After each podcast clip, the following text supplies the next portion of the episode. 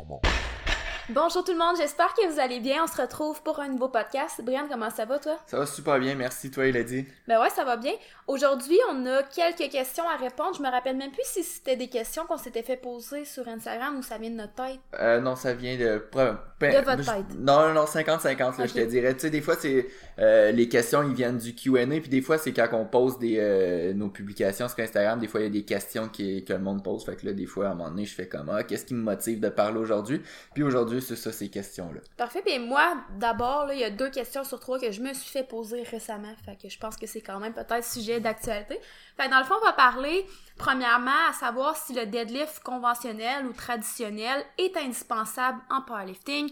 Deuxième question, est-ce que tu devrais utiliser des knee sleeves à l'entraînement? Et finalement, est-ce qu'une planification en powerlifting doit forcément toujours commencer par une phase d'hypertrophie. Donc, trois très bonnes questions qu'on va parler aujourd'hui. Avant toute chose, est-ce que je te laisse faire ta petite annonce ou tu me laisses la faire? Ah, vas-y, vas-y. je, je, trouve que ma performance était vraiment bonne la dernière fois. Donc, oubliez pas, si vous voulez nous aider, d'aller euh, vous abonner au podcast, de donner 5 étoiles si votre application le permet. Partagez-le dans votre story. C'est comme ça que vous nous aidez à faire grossir le podcast. Donc, merci beaucoup pour euh, votre support puis euh, votre présence à toutes les semaines. On apprécie vraiment énormément. Donc, sans plus tarder, on veut parler de si le deadlift traditionnel ou conventionnel est indispensable en powerlifting. D'abord, réponse assez simple, non. Donc, c'est pas indispensable en powerlifting. Personnellement, j'ai mis de côté le deadlift conventionnel parce que je me suis blessée au dos, parce que j'ai pas opté pour une bonne technique de deadlift en conventionnel, puis par après, ça a toujours été difficile pour moi d'en refaire, ou du moins, tu sais, je pourrais en refaire, mais il faudrait vraiment que je diminue de beaucoup mes charges, puis on dirait que ça me motive vraiment pas. Fait que j'ai vraiment mis ça de côté, par choix, mais ça fait en sorte que ça a pas affecté mes performances en powerlifting. Toi, ton avis? Pour ma part, c'est sûr que je suis de ton avis, il n'y a pas aucun mouvement obligatoire en powerlifting à part les levées de compétition. Donc si tu fais du sumo deadlift, t'es définitivement pas obligé de faire du deadlift conventionnel. Par contre, on en discuter tantôt, c'est certain qu'il peut avoir des bienfaits à faire euh, une variation de, de deadlift opposé. Fait que si vous faites du sumo deadlift, il y a certains bienfaits à peut-être travailler le conventionnel. Si vous faites du conventionnel, il pourrait potentiellement avoir des bienfaits à faire du sumo deadlift, mais c'est définitivement pas euh, obligatoire. Puis tu sais, pour ma part, euh, aussi drôle que ça peut être, j'ai jamais vraiment fait de conventionnel dans ma vie. J'en ai fait une ou deux fois. Puis la façon que j'ai commencé à faire du sumo deadlift puis plus axé en powerlifting, c'est euh, une des premières fois que j'ai fait du deadlift dans ma vie. Là, ça fait quand même longtemps. Euh, puis j'étais au gym, puis là j'avais des amis, me, disait, tu sais, quand j'étais plus jeune, chaque entraînement consistait de maxer au deadlift ou à une, un mouvement. Fait que mon training, j'étais, ah ben je vais essayer de faire un, RM au deadlift conventionnel. Puis j'avais jamais vraiment fait ça. Puis je suis monté comme à 400 livres. Euh, puis il y avait j'avais des chums m'ont dit ah ben tu pourrais faire euh, essayer sumo là tu c'est plus facile sumo ce qui est pas 100% vrai mais c'est ce qu'ils m'ont dit. Fait que j'ai dit ben là je viens, je viens de maxer au deadlift conventionnel là, je vais pas faire du sumo tout de suite fait que la semaine d'après j'ai dit ben je vais maxer au sumo deadlift puis finalement ben j'ai juste levé 100 livres de plus que ce que j'avais fait au conventionnel. Fait que j'ai fait comme ah ben le sumo deadlift c'est plus facile puis c'est la première fois que j'en fais donc, puis j'avais fait comme 500 ou proche de 500. Fait que je me suis dit, ah ben, crime, je vais continuer comme ça. Puis quand j'ai commencé le powerlifting plus sérieusement, ben, c'était comme pas vraiment une question pour moi là, de faire sumo conventionnel. Ça a tout le temps été le sumo, j'ai été plus performant comme ça. Par contre, euh, il m'est arrivé quand même une... parce que tu sais on a toutes nos forces nos faiblesses une de mes faiblesses pour moi c'est vraiment un petit peu plus ma chaîne postérieure principalement mon bas du dos puis il m'est arrivé de de me dire ben je vais insérer du euh, deadlift conventionnel. Est-ce que je t'arrête? T'as quand même pas une chaîne postérieure faible, c'est vraiment plus ton bas du dos. C'est vraiment mon bas du dos. Parce que chaîne postérieure on pourrait inclure fessier mais ce qui est une de tes forces, ouais. peut-être plus bas du dos. Mais c'est ça, fait que ouais, c'est plus le bas du dos qui est faible, puis le tu sais le deadlift va venir plus travailler en général la chaîne postérieure. Puis je me suis dit bah ben je vais insérer je vais insérer du euh, deadlift conventionnel dans mon training parce que je vais travailler mes faiblesses puis autant que théoriquement c'était une bonne idée, j'ai jamais été capable de tolérer quoi que ce soit au deadlift conventionnel. Euh, ça l'affecte mon squat. Fait que quand j'ai du deadlift conventionnel, je suis pas capable de vraiment faire du volume au squat en même temps. Euh, Puis au final, cette variation-là fait juste nuire à mes progrès plus que d'autres choses parce que si, je suis pas capable de faire, si le deadlift conventionnel nuit au volume de squat que je suis capable de faire, ben au final j'ai moins de volume de squat, moins de volume de deadlift, puis je fais juste moins progresser en général. Fait que j'aime mieux aller chercher le, mes, travailler mes faiblesses sous une autre variation. Fait qu'il y a plusieurs choses qui vont faire en sorte si vous, euh, vous devriez utiliser euh, le deadlift conventionnel ou pas dans votre programme. Si vous deadliftez sumo puis vous faites de la compétition de powerlifting, c'est définitivement pas obligatoire de faire du deadlift conventionnel. Puis c'est vrai que le deadlift conventionnel, c'est un excellent exercice pour la chaîne postérieure. Mhm. Par contre, comme tu viens de le dire, si ça l'hypothèque tes autres levées, c'est peut-être pas la meilleure idée. Tu sais, des exercices pour améliorer la chaîne postérieure, il y en a d'autres. Puis c'est pour ça qu'on dit qu'il y a aucun exercice qui est indispensable. Je veux dire, euh, tu sais, tout est un peu toujours in- interchangeable. Tu tout le temps des solutions à tout. Donc de dire qu'il faut obligatoirement faire du conventionnel pour progresser, euh, je pense pas que c'est quelque chose auquel on adhère. Puis par contre, un aspect qui est quand même pas à négliger, c'est un peu l'aspect mental. Genre, tu sais, si pour toi, le deadlift conventionnel, c'est le king des levées, puis que faire du sumo, ça te décourage ou ça te démotive ou ça te valorise pas, tu sais, des trucs comme ça, ben je pense que c'est quand même pas à négliger. En même temps, un mindset, ça se change. Tu sais, je pense que c'est important de dire que faire du sumo, c'est pas de la triche. C'est légal en compétition de mettre les jambes de cette façon-là. Puis on dira ce qu'on veut. C'est pas toujours plus facile pour tout le monde, sinon tout le monde lèverait en sumo parce que c'est permis en compétition.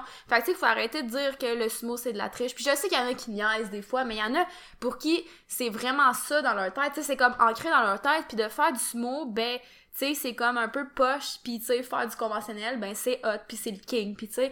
Fait que je pense que c'est pas à négliger, mais en même temps, tu sais, un mindset, comme j'ai dit, ça change. Fait que tu sais, tout dépend de votre euh, vision des choses, là aussi, là. Tu sais, la motivation, c'est jamais à négliger. Dans n'importe quoi, surtout à l'entraînement, je veux dire... Oui, des fois, tu sais, tu peux pas être tout le temps 100% motivé par ce que tu fais, puis souvent, ce qui te motive pas, des fois, c'est des choses que tu devrais faire parce que t'es moins bon ou peu importe. Mais reste que si t'es jamais motivé par ce que tu fais, souvent tu vas juste moins te donner à l'entraînement puis tu vas moins t'appliquer, tu sais. Mhm. Puis ouais, comme tu dis, là, j'ai des clients qui refusent de faire du euh, deadlift sumo parce que même si genre, on le sait qu'ils seraient peut-être capables d'être plus forts de cette variation-là, mais c'est ancré dans leur tête que non, moi je veux vraiment faire du deadlift conventionnel parce que le deadlift conventionnel, c'est ce que le c'est la vraie force, la vraie représentation de la force. C'est plus ou moins vrai, mais euh, c'est ça. Fait que. Ben c'est correct aussi. Mhm. Mais tu sais, en même temps, tu sais, si tu veux vraiment pousser tes performances le plus haut possible, tu vas avoir le meilleur total possible, puis tu sais que le sumo est meilleur pour toi. Sais, après ça, ben là, c'est une question de ce que tu veux vraiment. Tu veux-tu, genre, euh, prendre le conventionnel plus peut-être par ego, ou tu veux vraiment aller avec ton objectif de performer le plus possible, de lever le plus possible, puis d'y aller vers le sumo, tu sais? Au final, c'est des questions à se poser, puis tu sais, ça a l'air... euh, c'est pas des questions existentielles, mais oui, c'est des questions à se poser quand tu fais un sport comme ça. Euh, puis rapidement, là, parce que je sais qu'il y en a qui nous écoutent sont plus attirés vers le bodybuilding ou power, powerbuilding.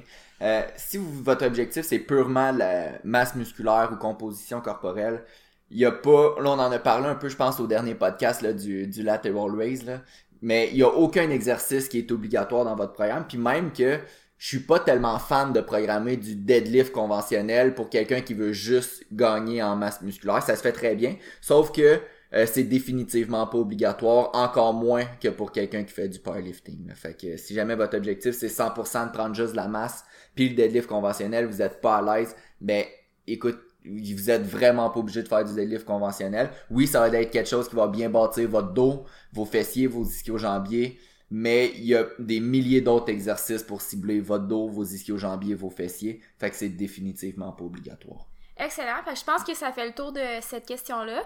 Maintenant, on passe à est-ce que tu devrais utiliser des knee sleeves à l'entraînement? Knee sleeve, des fois, il y en a qui disent là, des genouillères, Mhm. puis c'est à ne pas confondre avec des knee wraps. Mhm. Euh, les knee sleeves, ça va être vraiment une... euh, Ah, comment je pourrais dire ça? C'est comme un...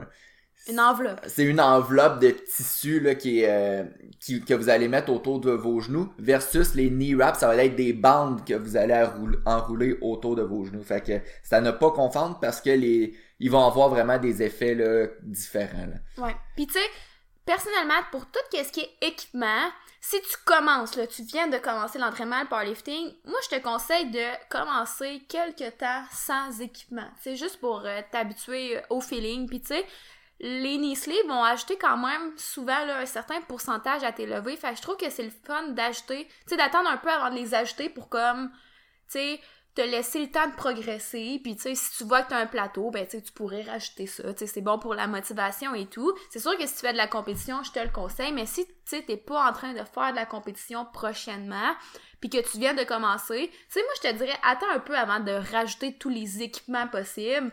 Parce que sais, je vois ça comme, un peu comme un jeu de cartes, c'est un peu comme jouer toutes tes meilleures cartes d'un coup, puis on en a déjà parlé aussi. Je trouve que pour un débutant, c'est bon d'attendre avant de rajouter de l'équipement.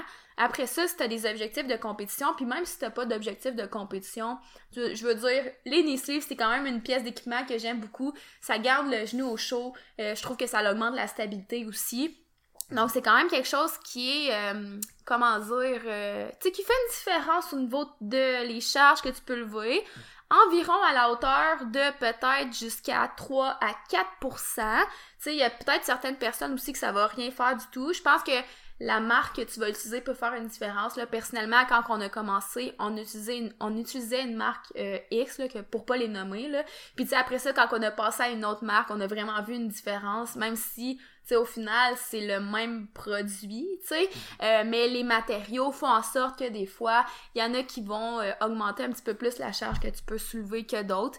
Fait que, tu sais... Puis la grandeur aussi, vous utilisez. Oui, c'est ça, j'allais dire, tu sais, c'est sûr que si, si tu prends la plus petite taille possible, ça vient créer un espèce de d'effet euh, rebond supplémentaire, si on veut, dans le bas du mouvement au squat. Là, c'est sûr que si tu prends vraiment la plus petite taille possible puis que ça te prend 15 minutes les mettre à chaque entraînement, des fois, ça peut devenir un petit peu euh, fatigant. Là. Fait je sais que toi, Brian, t'as une paire pour les compétitions, t'as une paire pour les entraînements. Euh, personnellement, là, tu sais, moi, j'ai juste une paire, tu sais, puis je les prends en compé en entraînement. Mais tu sais, c'est vrai que c'est une bonne idée des fois d'avoir deux paires. Puis tu sais, ta paire de compétition est vraiment plus serré, fait que ça t'aide encore un petit peu plus, mais en même temps, ça te tente pas de te casser euh, les doigts à chaque fois que tu t'entraînes au squat. Souvent, on nous demande aussi, là, c'est quoi la grandeur de knee sleeve qu'on voudrait euh, avoir. Euh, souvent, quand vous allez acheter vos knee sleeves, il va y avoir une charte sur le site internet qui va dire les grandeurs recommandées. moi, ce que je fais, c'est qu'en entraînement, je prends les grandeurs recommandées. Fait que si dans le site, en fonction de mon tour de cuisse, mon tour de mollet, ça me dit, par exemple, large, ben, je vais prendre une large pour mes trainings. Par contre, euh, je vais m'acheter une paire aussi de médium euh, ou ben, la, la, la, grandeur plus petite pour en compétition pour me donner un effet un peu plus de rebond. Euh, fait que comme tu as dit, le en moyenne, les knee sleeves peuvent aider entre 0 et 3-4% sur votre total au squat. C'est pas énorme, mais ça fait quand même une petite différence. Versus, tantôt j'ai parlé des knee wraps qui est la bande élastique autour des genoux, là, ça, ça peut peut-être plus aider de 5 à 10% là, sur votre squat. Par contre, il faut faire attention parce que la plupart des gens qui nous écoutent, je sais que vous compétitionnez en classique, c'est-à-dire euh, pas en équipé, là, fait que le contraire d'équipé. Les knee wraps sont pas permis en classique. Euh, ben à part, c'est sûr que ça dépend des fédérations. Là. Je parle pour notre fédération, la FQD, CPU, IPF, euh, FFF Force.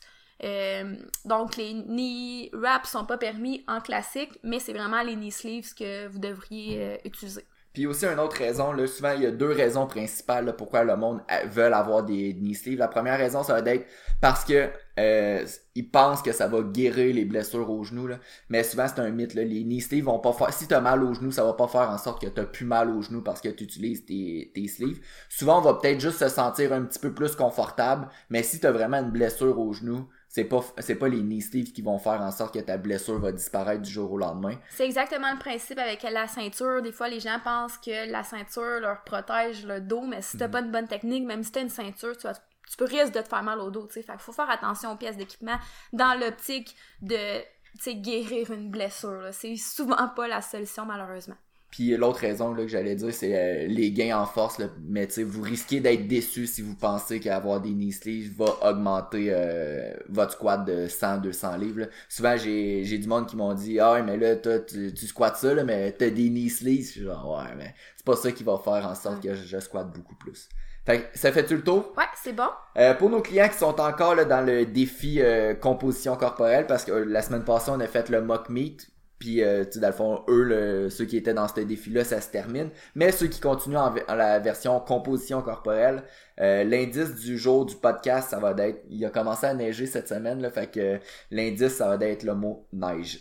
Euh, avant-dernière ou dernière question, là, on va voir, là. est-ce que une planification en powerlifting devrait toujours commencer par une phase d'hypertrophie? Ben, encore une fois, la réponse est définitivement non. Puis, tu sais, il a rien de coulé dans le béton. Tu sais, je veux dire, il a pas la recette pour bien progresser en powerlifting. Sinon, encore une fois, tout le monde ferait la même chose.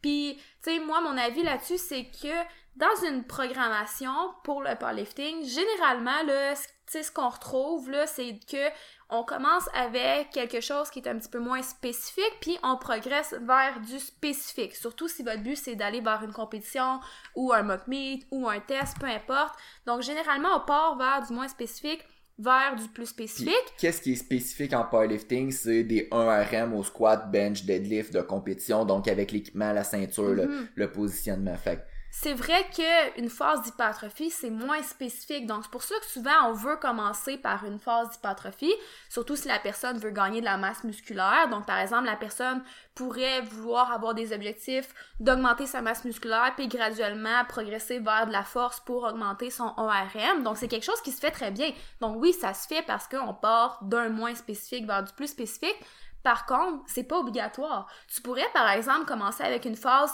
moins spécifique, mais qui reste en force, mais au lieu de prendre les levées de compétition, par exemple, ben, tu vas utiliser euh, du high bar squat si tu compétitionnes low bar, tu vas utiliser du front squat ou du close grip bench press ou le style inverse de deadlift que tu utilises en compétition. Donc, tu pourrais commencer avec une phase comme ça, qui est pas nécessairement en hypertrophie, mais qui va rester en force, mais qui sera moins spécifique parce que ce sera pas tes levées de compétition. Fait que ça pourrait être ça aussi. C'est pas obligé de tout le temps être en hypertrophie. C'est sûr que oui, on aime ça, on aime l'approche power building aussi. Fait qu'on a quand même tendance des fois à faire des phases d'hypertrophie. On aime les phases d'hypertrophie. Euh, c'est le fun aussi des fois de commencer avec une phase d'équilibre musculaire, donc où on a plus d'exercices d'isolation, plus d'exercices unilatéraux aussi pour aller travailler en équilibre musculaire, donc rééquilibrer les faiblesses si on veut. Mais c'est s'il y a rien d'obligatoire à l'entraînement, puis c'est un peu ça la beauté des choses, tu. Euh, je veux dire, si ça serait facile de faire un programme, ben tout le monde le ferait, puis tout le monde ferait le même programme, tu sais. Mm-hmm. Puis pourquoi on voudrait pas commencer par une phase d'hypertrophie? Ça pourrait être par exemple quelqu'un qui est déjà, il a déjà une bonne composition corporelle. Par exemple, c'est un 83 kg.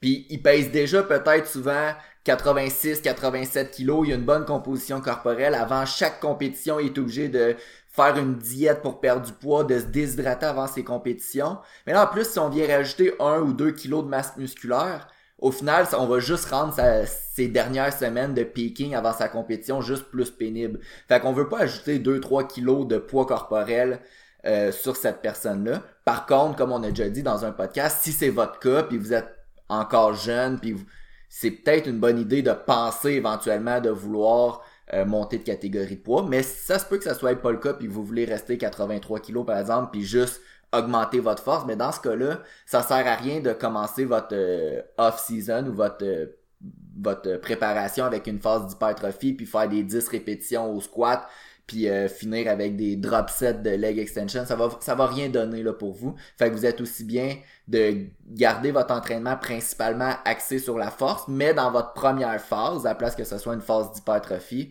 vous y allez comme Elo elle dit juste moins spécifique, puis votre but à la place de gagner de la masse musculaire, ça va vraiment d'être de travailler vos faiblesses mais sous forme plus d'exercice en force. Mm-hmm. Puis tu sais, c'est pas qu'on utilise une façon plus qu'une autre, on utilise les deux. Encore une fois, c'est vraiment propice, euh, pas propice, mais en fonction de chaque personne. Ouais, exactement.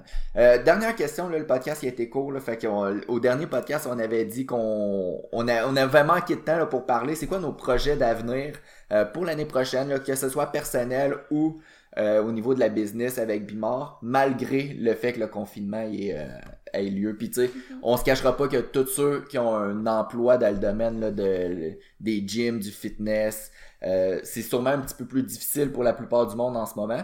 Mais malgré ça, c'est quoi nos projets? Ben, on dirait que, tu sais, avant toute chose, je veux dire qu'on n'a pas été tant affecté par le confinement. J'ai l'impression qu'on n'a pas voulu être affecté par le confinement.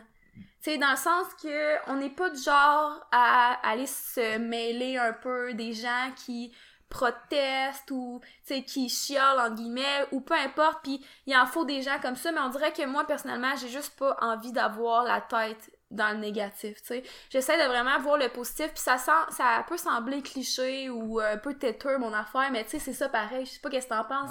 Mais tu on a essayé de trouver vraiment le positif là-dedans, puis tu sais, notre but, ça reste toujours d'aider le plus de gens possible, euh, puis tu sais, par exemple, tu sais, mon initiative du calendrier de l'Avent, je suis vraiment contente de pouvoir mettre un peu de bonheur dans le mois de décembre des personnes qui ont décidé de prendre part au calendrier. Puis d'ailleurs, il est toujours disponible. Vous avez juste à aller sur notre site web si jamais vous voulez vous le procurer. Donc, euh, ça commence aujourd'hui. Donc, si vous écoutez le podcast le 30 novembre, ça commence aujourd'hui, mais vous pouvez le commencer n'importe quand dans le mois. Là, vous allez toujours avoir accès au calendrier au complet. Fait que, ça pourrait se faire n'importe quand dans l'année, en fait. Là.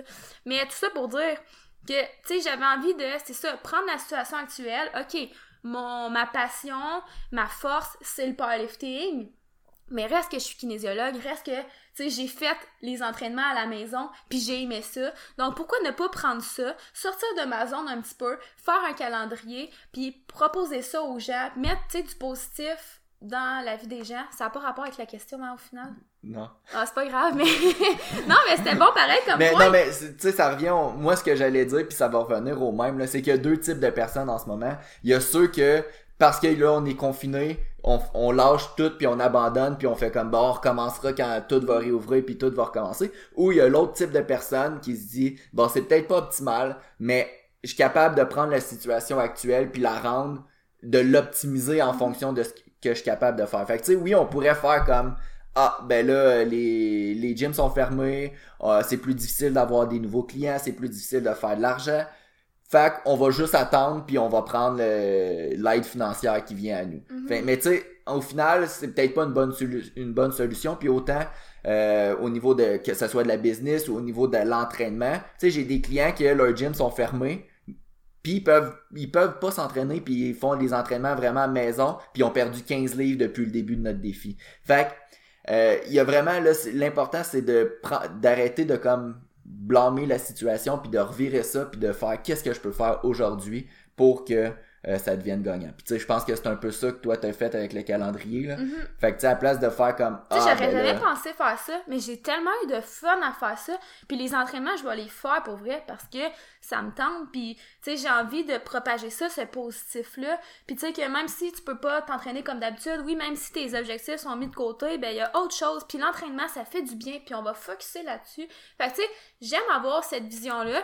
Puis au final, malgré le confinement, notre objectif c'est quoi? C'est d'aider le plus de gens possible, tu sais. Fait avec nos clients, on s'est adapté avec ceux qu'on devait s'adapter parce qu'ils ont moins de matériel ou pas de matériel. On continue à faire, tu sais, les posts Instagram, on continue à faire les vidéos, les podcasts. Tu sais, on veut continuer à aider les gens malgré tout.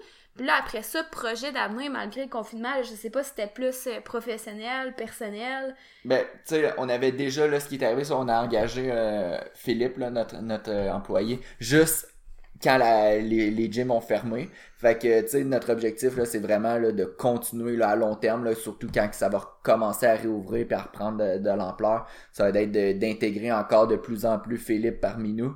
Euh, puis sinon, je pense qu'on était bien parti, puis je pense que ça va être juste de continuer mm. euh, sur ce qu'on faisait, puis d'être constant. Qu'on est, je pense qu'on est très constant là, depuis le début. Euh, tu sais, ça, ça paraît pas, mais ça fait deux ans qu'on fait un podcast. Au début, c'était aux deux semaines, mais tu sais, on, on était L'objectif, c'est de quand tu commences quelque chose, ben, tu es constant, puis tu pas nécessairement des résultats au début, mais en étant constant, tu sais qu'au final, tu vas atteindre tes objectifs. Fait que, tu sais, nos podcasts, on est constant, on va continuer ça.